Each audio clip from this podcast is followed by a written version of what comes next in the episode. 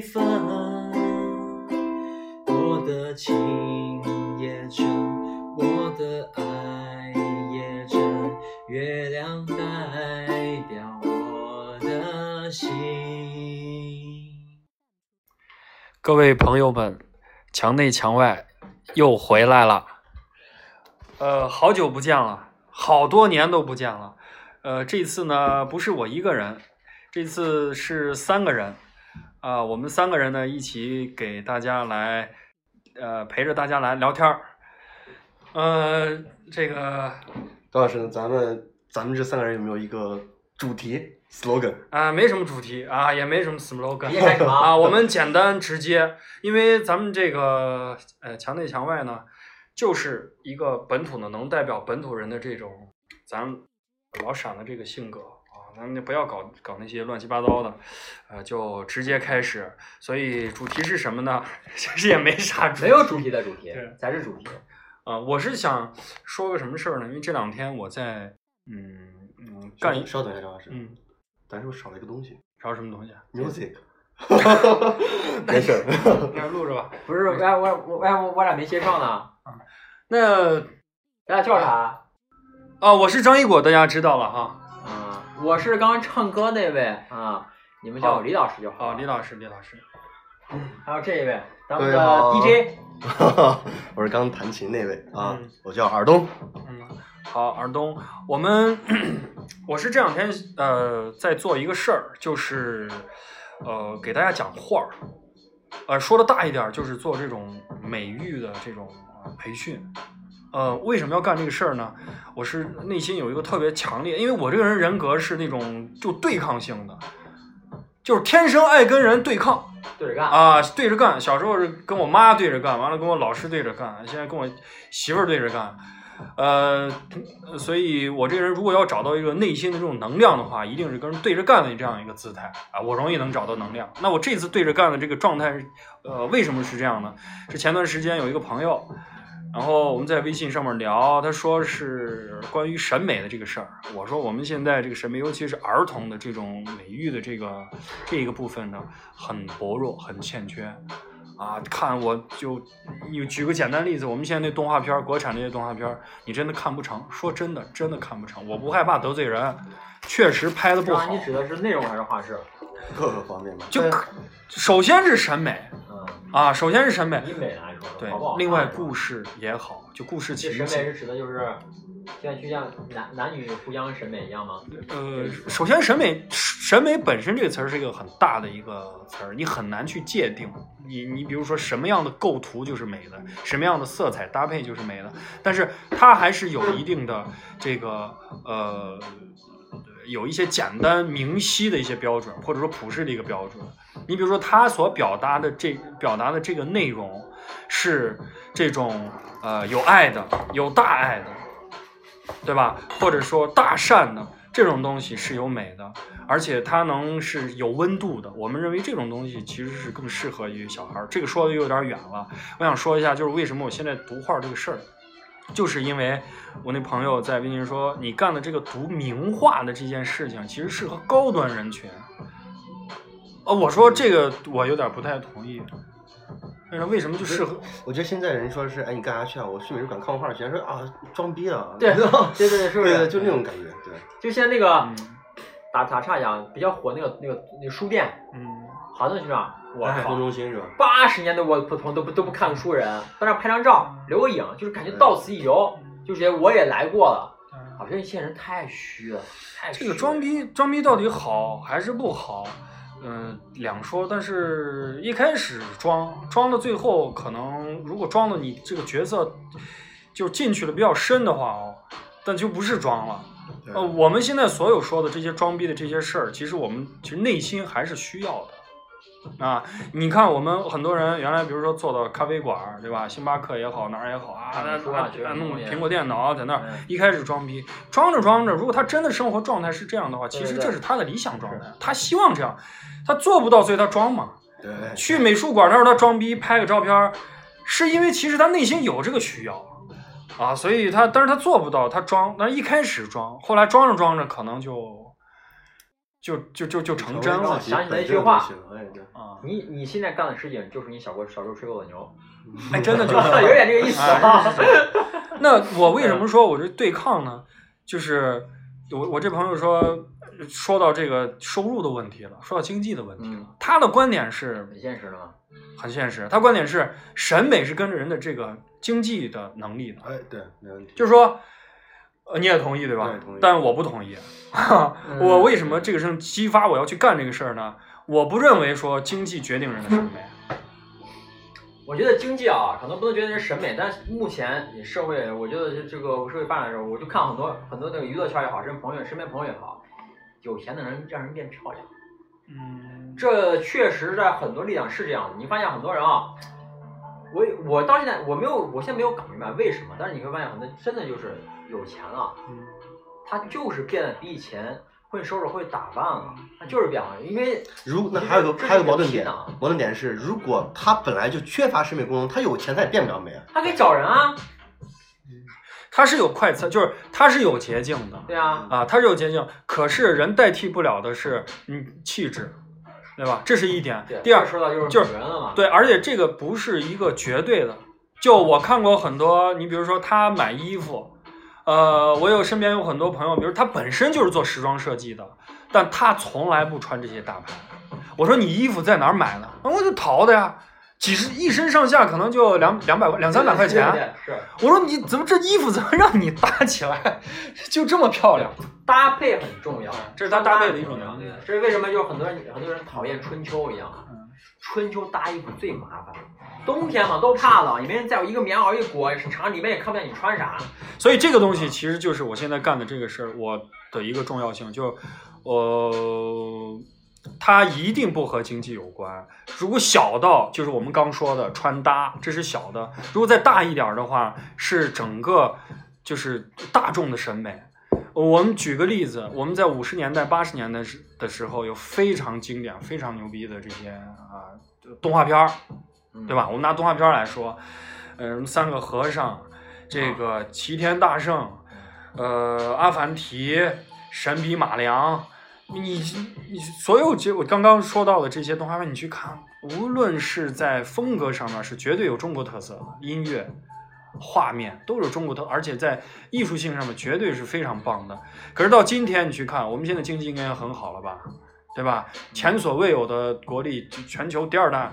呃，这个呃经济体呃 GDP，大国嘛，对，呃，可是呢，你去看它的这种文化能够这输出的这些文化，我们现在说要做这种文化强国，可是我们现在一输出的东西全都是呢，不是舞狮子啊、就是呃要么剪纸，就这些东西，好像没别的东西了啊，所以这个不一定就不不一定就是经济好，你的这种审美啊、就会跟随它好，或者说完全挂钩。我觉得应该是同步的。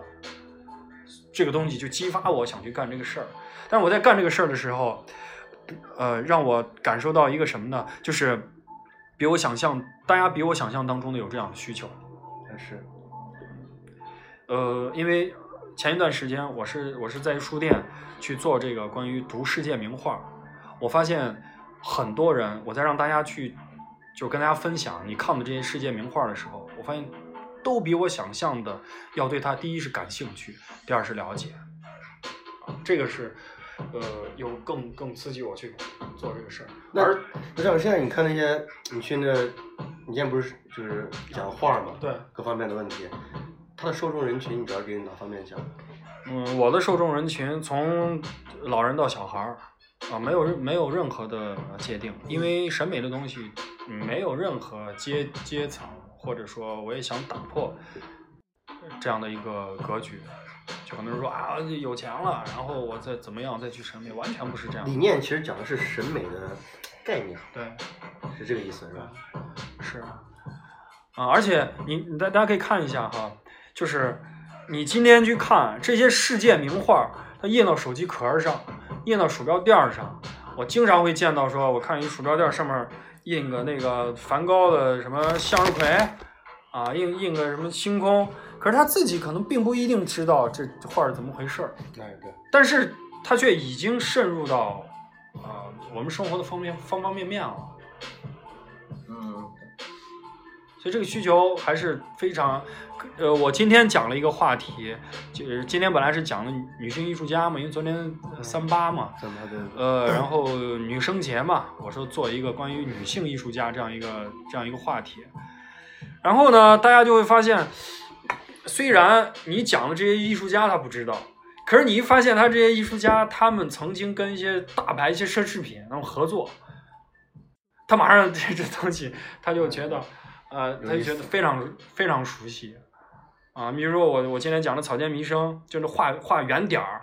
日本的那个艺术家，因为他是从小就精神有问题，他是大脑可以说是大脑的一个残疾，是一个是一个病态的，就是他眼睛幻视幻听，幻视幻听，他看到东西没有，他看到世界前面是雾就是雾蒙蒙的，或者有很多我们看不到的一些就是这些斑块儿，比如说圆形的，他看到世界就是这种圆形的，他把那东西画出来，直直到今天他还接受治疗。已经八八十多岁的一个老太太，还接接受治疗，从小受人歧视，可是他还是在这种呃被人歧视之下，他还是坚持把自己的东西画出来。但没有人知道，没有人知道这人是谁。可是你去看 LV 的包，哦，原来是他。所以这个东西其实是他画的，是他画的，就是和他合作过，和他合合作作过，就你能看到一个大南瓜，上面是那黑色的圆球圆点儿啊，就是这个东西还有一个标准不就是圆点吗？啊，他用他圆点的方式去去去作为他的一个表达，所以他是在方方面面的。哎，让你最近在哪弄的那个啊？我就是在我我是两个方面，这个就是说了，就现在人就科技非常便利了，我就在网上啊，晚上分享。啊什么微课呀，什么就类似这种这种软件 A P P，就非常便利的让你把照片儿、把 P P T 放在上面，然后也可以互动聊天儿。我想啥时候面对面讲？面对面面对面当然好，其实我是想做成那种声情并茂的。对啊，我觉得讲东西要声情并茂啊，你的肢体语言、你的表情都是你的语言啊。对我们我们现在就以前人是看画嘛，前一段时间看了一个是上海呃做了一个梵高的一个画展，他就做成这种用全新的一些投影技术，让画儿动起来，特别好。哦，动起来。对，就其实我不是我的客户吗嗯，机场嘛，机场巴士呢，他不是现在中国有个站点嘛，他想把这个站点要做成网红站点，他们说你现在不用按我们的企业的就死板去给我们设计，对就怎么能让人觉得漂亮，是就娱乐，对嗯，好玩儿。顶上给我加大巴车啊，呲出来那种，哇，怎么样？怎就么样所有人知道这里有个有个站点儿，所有人知道，对他来这里拍照留念，对，这样可以打卡。啊对，所以现在发现慢慢慢，因为你知道，像我自己做设计公司啊，因为客户很多政府的，所以我们做设计公司做政府的企业，就是像除了闪文童那些做文创的，哎，那你是可以发挥你设计师的才能的。嗯，很多的政府单位都很制式的，很制式的。不让他就所以现在慢慢你发现有些制式的单位，他也敢于创新了，敢于大幅度创新。你觉得他整个社会体系是有在成长的？对，西安包括西安，呃，你你看这两年其实变化就非常大，你能感觉到这种变化啊，就是它越来越很多这种创新的东西哈，嗯，都出呃，其实都出来。但我总觉得西安东西城，就比如说，比如说过年这个创新这个东西吧，灯嘛，很火这种灯哈，嗯，啊但是怎么说呢？呃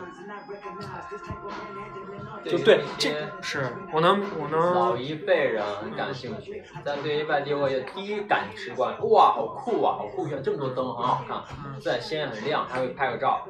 但是对于以后，你说到，其实李那个李老师说到这个这个关键点，就是实际上你能看到这两年政府在在推动这个东西，是希望让西安把的这个旅游资源可以更好的去让它发挥，对吧？但你能看到，你比如说一到西，动不动出来又又是他妈仕女图。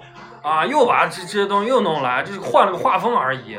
九十年代来一遍，两千年初来一遍，这一一九年了又来一遍。完了，仕女图以不同的风格、不同的 A P P 软件、电脑，用用用这个四核 C P U 又他妈搞了一遍。这个就是他们弄的东西啊，就现在这种东西很多这种节节庆啊、节假日啊。首先第一点，在对孩子教育方面啊，嗯从小这个熏陶，文文化熏陶的时候，嗯是给孩子熏陶是不是特不真的不是嗯不重要这个，不重视这个，不重视。这个东西。那你现在弄这些东西，对于社会越来越年轻化，嗯，他们都是看，他们就不看就了。所以你导致到市场，你不就浪费吗？嗯，市场我们现在看到，其实它就是这这个样子。事实就是这样。就是呃，政府在鼓励你去做这种创新，但你市场拿出来的东西，对吧？你拿出来的东西就还是仕仕女图，换了一遍，那这个东西是从哪儿来？你又翻回来，又到了这种审美的教育啊，美学的教育，这东西绕不过，这是个痛点，但这东西你别别把它绕过去。对，你现在说，而且而且，我现在越来越觉得这个东西，审美的教育更多是在家庭，你别放学校，学校其实有，哎，美术课最起码有一个，嗯这东西要到家庭。那放到家庭又又感觉要放到父母，就是父母啊，呃父母是孩子最好的老师啊，这是一定的。呃，不是我的意思是，对于孩子来说是父母，嗯对于父母来说肯定是别的。我我教这些没东西，我教这些孩子里面啊那，个踢皮球的，明显能感觉到，就家长如果说是咱说是审美来说很时髦嘛，嗯，家长打扮的就是感觉很时髦，你潮一些流转潮一些啊，那个孩子就感觉嗯，这种也受影响嘛对对对，对男孩儿女孩儿，但是你看那个家长就是，呃，很朴素、很朴实的一种打扮，就是西装革履啊什么之类的啊，呃，冬天就红色大衣什么，就感觉，咱说不好打个引号土这种意思啊。你看那孩子打扮也是那种，啊一样的，对是跟奶奶爷爷的那娃你去看，真的他就太他就比较多了，而那种啊，被打扮的就是神，就是很潮那种孩子啊，他对于东西啊，就我给他老师给他的东西，给他奖励也好，给他包括换的玩具也好，换的东西奖品也好，他这个要求就是说是审美，他跟别的孩子不一样，嗯我要酷的，我要鲜艳的，我要好玩的，嗯。我不是说你随便给我什么我都要，哎是，从小就会受影响。我们说这种从你要说从这家教来讲，这教育就不是学校一一一一一方的事儿啊，它是个社会社会教育、家庭教育、学校教育。家庭教育就是在教育里面，素质教育最重要的。就是一个人，我们前段时间看那个热点，不是有一个不是在那高铁上面，高铁上面对，让让他乘务员让他让座，他不让，就嗯反正就就那德行，让他换他不换。你说他是哪个大学我忘了，反正不是清华就北大啊。我嗯，就就前段时间文化程度很高啊，文化反正就是文化程度非常高，呃，文化程度非常高，但是你看他那个行为举止，就是对这个素质很低，素质低是从哪儿来？是家庭教育，但家庭教育又到父母了，那到父母以后呢，父母又不知道该怎么教育。这又这又是一个根儿上的一个问题，而且素质教育里面很重要，又有这个审美教育啊，我们要去讲这这种这种美育的东西，又到家庭了，这又对家长又又是一个要求，所以我现在就特别希望说，通这个通过这个东西有一个很强烈的这样嗯这样的一个动力，去推动这个事情啊，让让每个人让家，你看我的课都特别，为啥课也很便宜？而我为啥我说叫艺术汉堡包呢？你能吃得起汉堡啊，十块钱二十块钱，你过来就能听节课，听节课，然后马马上就是那一个小时，你就能看懂十最起码十几幅二二十幅世界名画，又会给你娃讲哦，你的鼠标垫上这东西是谁？他为什么当时这么画？你放到那个时候，比如说马蒂斯是。是你现在去看到他把脸把把把他老婆脸画成绿的，可是你现在要想一下，在他那个年代，在他的那样一个处境下，他把人从色彩里面解放出来、释放出来，那是多么伟大的一件事情。你的小孩如果从小是这样，他他内心里就就真的是完全不一样。我们今天是什么样？就是让哦，绘画班儿、嗯，钢琴班儿，对吧？跳舞啊，嗯，对，还有还有李老师武术叫围棋班儿。对，但是很多人呢，是为了培养一个技能，对你小孩的这个审美本末倒置，就是你画儿可能技法上很好，可是对你的审美，你是否从小会有这种视觉上面的启蒙教育？你有没有？对吧？而且这个这个是可以去去去去去讨论的一个点。嗯，而且这个审美的东西会，我们刚刚说从小到人的，比如说服装搭配，你的家庭的装修，对吧？装饰，说大了，那可真的远了。你你设计出来的产品，你你设计出来的建筑，啊，你公司设计出来的设计出来的这这个产品，啊，城市的建设都会深受影响。它这个它会在方方面面，包括比如说在围棋上，李老师他做围棋，其实，在围棋里面也是有美学的。下棋要美。对我们现在就是咋把你啊下赢 啊。对，现在孩子是是真的是这样，他就是为了就是为为了去为一定要赢，要赢棋，而不是就是怎么棋好看。而日本人追求说骑一定要下去，就是要好看一些。而且刚刚张一哥老师说到那个，呃，说什么来着？嗯，关于色彩这个对，啊，色彩这个创新这个啊，其实很多美术机构我了解到，就发现有一点啊，孩子就拿回去的作业画的哇，那简直的完美。嗯但是呢，回到家，哎，有一天偶遇有个机会啊，机缘巧合，就是孩子再展示一下嘛，他画不出来的。嗯有很多的这个机没构，他在没有内心他是在什么？他因为那个画是老师指导他画，甚至是老师帮他画，他在他在糊弄这个，他在骗，其实是一种欺骗行为。嗯他欺骗家长，因为我们本质让孩子来去学这个，就学这个美术啊，学一些好。他学美术来说的话，他其实就跟就张张老师弄那个画儿一样，嗯他想你们的思路思路更加开阔一点，有些的想法，小孩就是我照着老师画了，然后我画好了，老师表扬我，这对对对呃爸爸妈妈表扬我。但是我们真正让孩子让美上美术课目的是什么？我们这孩子真的是一张白纸，去创新自己的思维。你想怎么画就怎么画，涂什么颜色，哪怕就举个例子，你把这个呃呃说很简单，就是河水对吧？河水是什么？是青色的，呃呃白的。你说蓝天空是蓝色的，你不是红的，那孩子想法就这么想的。是对的呀行空呀。我们要是什么？要是孩子，你为什么这么画？我觉得怎么怎么样？我觉得天空就是红色的呀。嗯我想我的印象想就是还能说出个原因，OK，证明他是有想法的。这是我们让孩子去学学美术啊，学任何也好，最初根本的一个目的，不是说让学什么什么绘画家。我靠，那绘画家路太难走，又有几个能出来？而咱咱们都知道，从古至今，出色的绘画家都是那种想法。嗯，这个对这个世界上没有一个呃伟大的画家和伟大的艺术家是从美院毕业的，他对没有一个伟大的音乐家是从音乐学院毕业的，没有一个伟大的作家是从这种什么呃文学院毕业的，原因就是他们是有是从自己的内心出发的，从自己的内心需求出发的，这个才是根儿，这个是最重要的。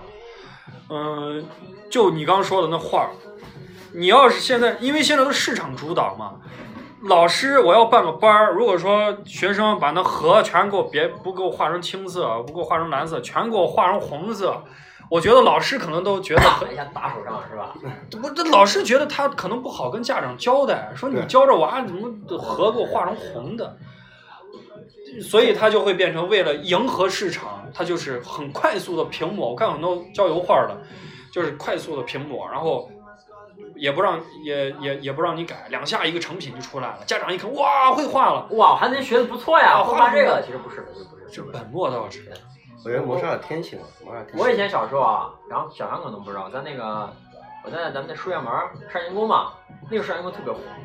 我小时候学过，应该是二十呀，二十三四年前了嘛，我学那个，少年宫我学少年宫学那个简学素描，学国画简笔画太有历。史感。有一次啊，我在开元门口，开元，我到现在记这事儿，给西安市弄了什么百米长卷，呃，五十个孩子，一个孩子一个孩子给两米，啊你可以随便画，百米长卷，我们班也不知道咋着选了我，我到现在还觉得就是我妈是不是塞钱了？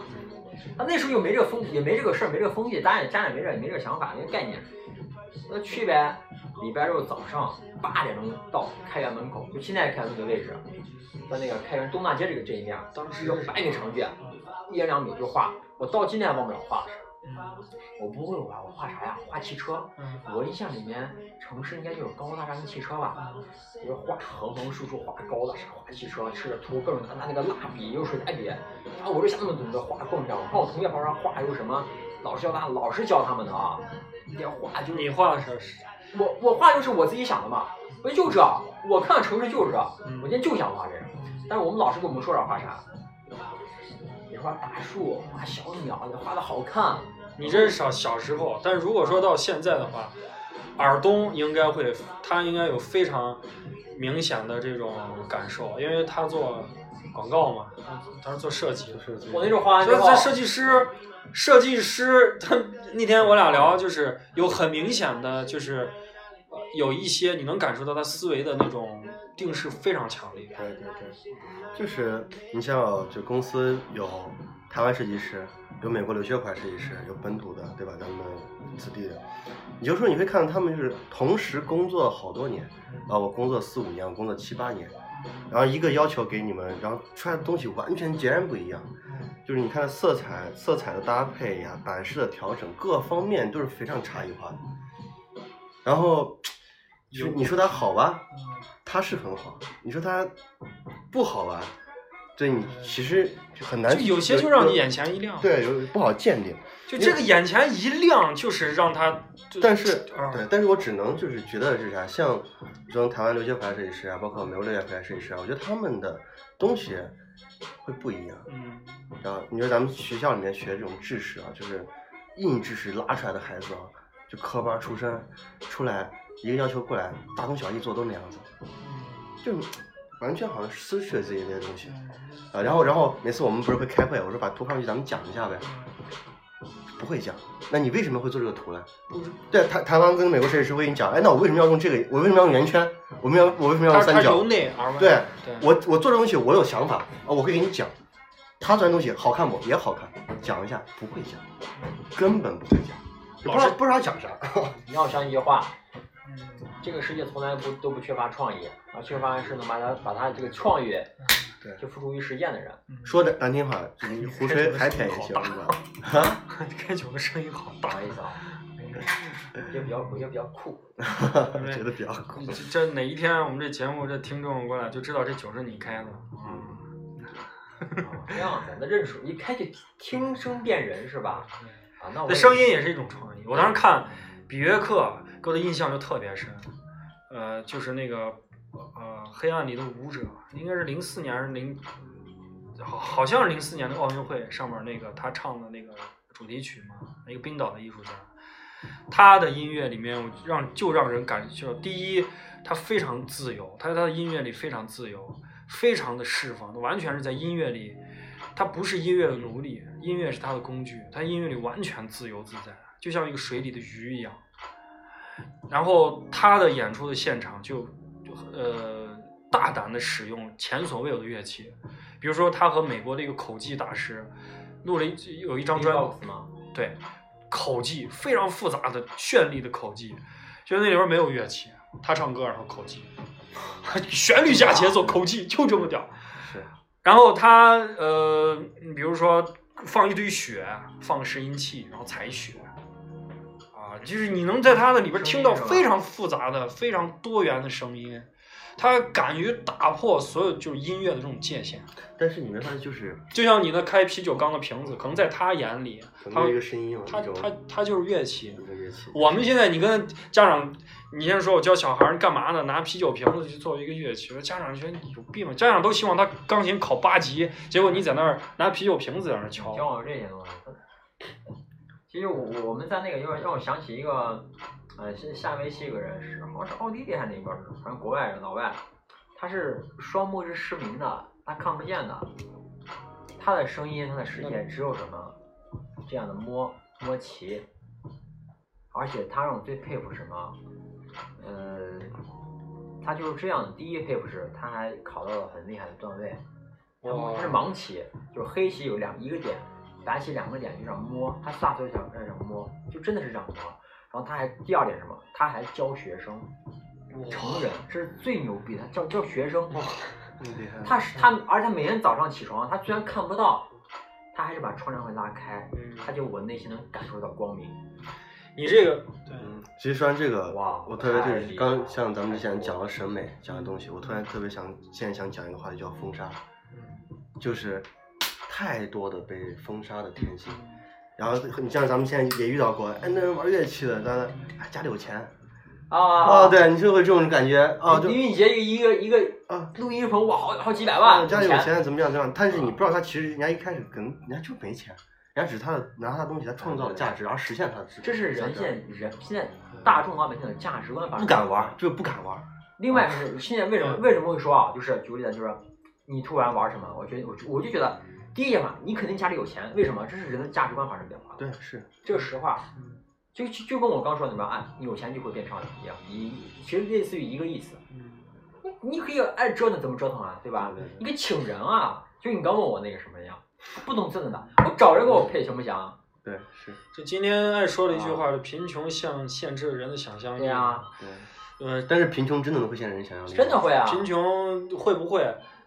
呃，你你觉得会不会？我觉得会。嗯，尔东觉得会不会我？觉得不会。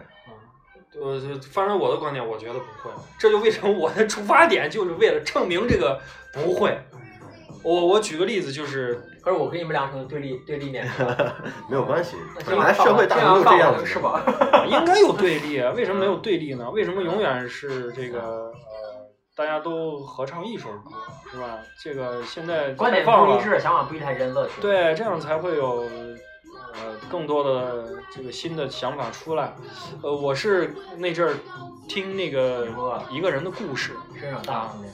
就是啊生中国的故事，他是中国应该说最早期的一批小提琴演奏家啊，他当时在文革的时候劳动劳动改造的时候，劳动改造就是呃，大家生活状态都是很疲惫的，但是他呢每天回去了以后拉上半个小时琴，然后把粉笔画成水，把自己的一面墙画成白色，啊，这就是他的一种表达。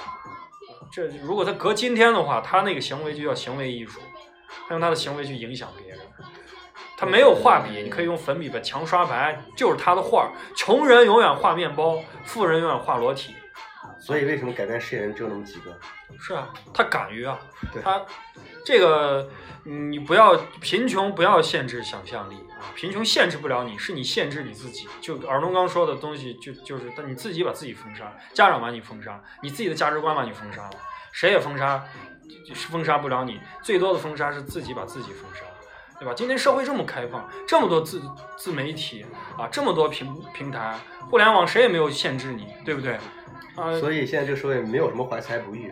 对呀、但是你如果按照那个什么，按照那个咱咱现在现在人们啊无论交男女朋友也好，你特别年轻人，第一眼看什么？看外在吧。别跟我什么扯犊子说什么，哎要我们什么看看什么内在，什么什么之类的，一切一定是由外向内的，第一眼看得顺眼，无论男女双方都是一致的。然后呢，就想一个问题，就说娱乐圈这明星，我之前经常跟我姐姐说一句话，我姐老跟我说，臭啊，啊，我什么叫臭？你就差一个化妆，嗯，还是干嘛？我当时问我姐，我说姐，你看这为什么这些男女幽默看出来，看出来，毫无比较注重，比较注重，对。对啊、她说你就差化妆啊不。是敢于像你啊、这样子穿一身白的男生，我现在其实不也不太多见。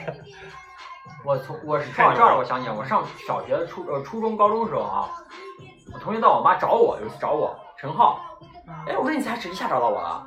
人家说句啥？哼，正个王八看北侧就你一个人，哎，突然嗯突然想问下张老师一个问题，你知道现在人就是说啥？你俩你是你搜的问题是吧？不是，是我忘这个问题了，你知道吗？我刚刚就看了一下啊，你怎么理解？不合适就是穷，没感觉就是丑，一见钟情就是好看，深思熟虑就是有钱。这段这段子是说相声写的吧？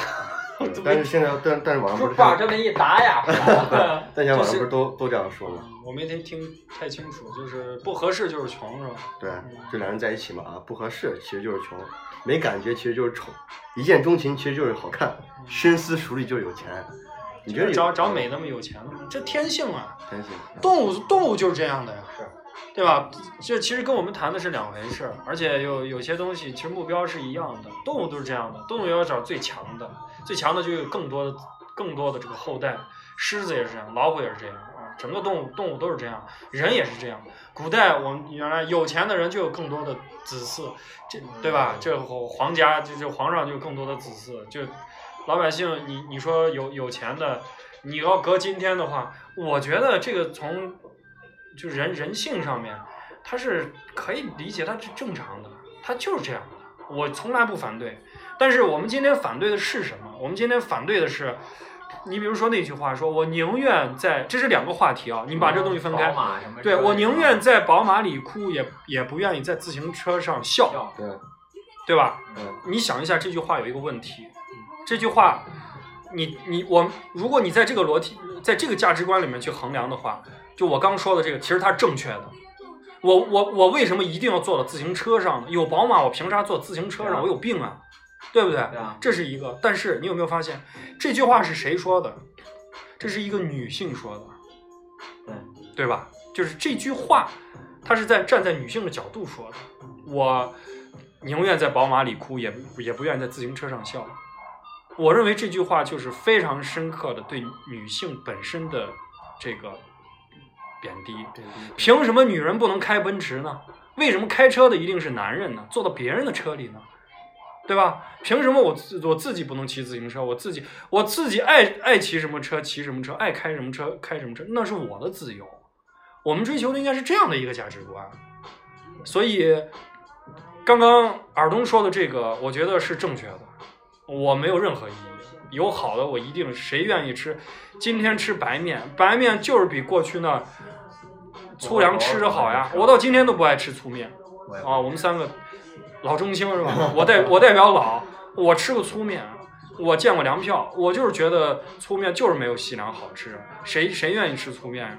这很正常。是我家里人，我爸妈自己做的粗粮啊，我妈觉得好，你说这是好东西，你不爱吃，我 是我就是不爱吃啊。对，可是好东西你不爱吃了，就是另外一这这就这又是另外的一个，我说我就是不爱吃。你又是另外的一个，因为好的你也吃腻了，还是好的我觉得。你说这个我我不爱吃啊，我就吃着好糟啊，味儿就就就吃着不顺口，什么各种各种原因，我就觉得就是老一辈的东西，我就觉得不好。就让我想起刚刚那个谁，我们耳东说那个说那些问题啊，呃，还是一点，反正现是我我接触的啊，虽然我我我是个算中年大叔了，但我接触都是小姑娘店，真的不是你你轻你轻，你 是觉得绝大部分绝大部分就是男男孩也好，包括咱们现在都是男性也是一样，女性也一样。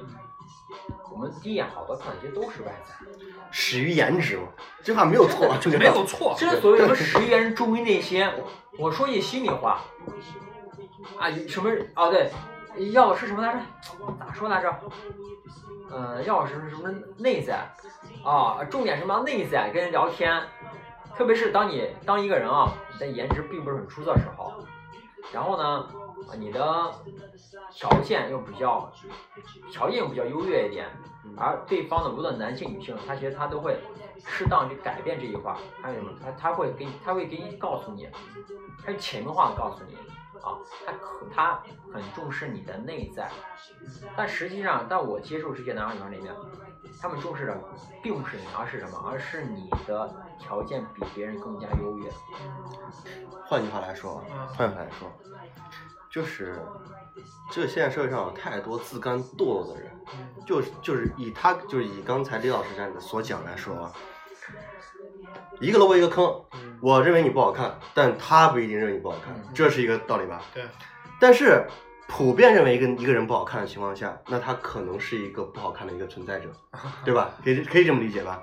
但是咱们在社会当中有没有大部分有没有感觉到一种事情，就这个男孩其实长得他他其实并不好看，但他特别阳光，你还给别人哇操，这男孩感觉很好。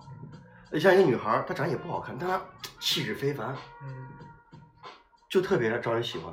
嗯这就是转移下来到自己的性格跟嗯跟内心丰富的问题了。嗯也就是说嘛，一个女人是气质就是最重要的。然后就是我来说的话，我最喜欢有很多人问我，哎，那个李李老师你喜欢哪哪个女明星啊？我说赵雅芝呀，当时一听，就是都那种爆，我操，赵雅芝，你多大赵雅芝？我说我觉得你还喜欢奶奶，我操！气质，你对嗯外在不，李老师突破年龄界对限，对对就是 对对对对我我年轻，就外在你可以跟什么伦理没啥关系。对，外在你可以从十八到八十八都可以。啊你可以去买衣服，买什么裙子，你高跟鞋，你可以去打扮出来。但是你由内向外的东西啊，我觉得这个东西不是，就是它你先说这东西你认同不认同？什么？你刚刚说的由内而外的这种表现出来，我当然认同啊也，就是说白了，相由心生是吧？对，就是有内而外的东西。我觉得这种气质是非常重要。就是有你看有些不论女性的魅力，然后男性散发出来的魅力，之前叫男性的魅力，我就我就一直在，我这两年就在想，为什么今年开始啊，我就想，我是否打扮应该成熟点，因为我年纪也啥。但是我一想，我一照镜子，好像不太合适，衬托不起来，不太合适。审美的东西的确是它的标准会变的，会跟随一个是人家说呃主流潮流是一个轮回，嗯就好比你看，咱们现在我留我没戴帽子留的中分，这以前谁留的？十多年前郭富城留的，你觉不觉得？在两年前留个中分，呀，这腿留中分呢。但你再看现在，哪个男孩不是？要不拉拉扎板拉，要不烫一个中分，要不个三六四分这种头发，他是嗯这种形式的。啊，是，嗯，但是你实际上说到底，审美的这个标准，它也是会随着这个主流的这个文化氛围哈也会变。我觉得这个社会发展一定会改啊，变。也会变。你今天觉得朴素，你不觉得美啊？你你你，比如说在可能我父我们父母这个我的父母这个年代五零后，朴素就是一种美。今天可能不会这么觉得啊！你今天开一好车，穿一大牌，就是就是吸睛，对吧？就是所有人目光就会投到你身上。我看那些豪车电视上的广告，就是我那天看了一个，我忘记是哪个品牌的车的广告，就是所有的女的都在往一个方向、一个目标看，最后发现是一个车轮开过，它就是宣扬这种价值观。但是有一些东西它是不会不会变的，就是这个人他是。我就是普，大家都公认普世的最最根本的东西，他勇敢的，他是会呃为就是呃博爱的，或者说他是追求这种呃善良的，就这种东西，你永远会会更加的长久，在任何一个文化里面。我我们父母我们父你看那阵儿一些老的讲六七十年代那些那电视剧，啊说哦他是个善良的人。今天谁会说那女孩儿？哎呦我喜欢那女孩儿，那女孩儿善良，骂人了，骂人啊骂人了，善良他妈是个啥东西？啊，对对对对对对，善良是个啥东西？都你是个好人，但我们不合适。但是我觉得今天会不一样了。前十年，我我现在眼前，呃，我现在啊、大家，我现在面前摆了一块蛋糕。前十年，我一定爱吃那些味道比较浓烈的、更甜的那种巧克力或者奶油的蛋糕。但今天我特别特别、喜欢吃那些，呃，就是买买一些就是麦芽味儿比比较更重的那些盐水面包。它更让我能感受到那种食材本身的那种口感，那种呃更简朴啊、更古朴的那种魅力。所以这个东西就到了饮食的东西，我们可以找一个时间跟大家聊。反正今天差不多了，那我们今天的第一期的节目就这样愉快的结束了。各位再见各位再见。拜拜再见。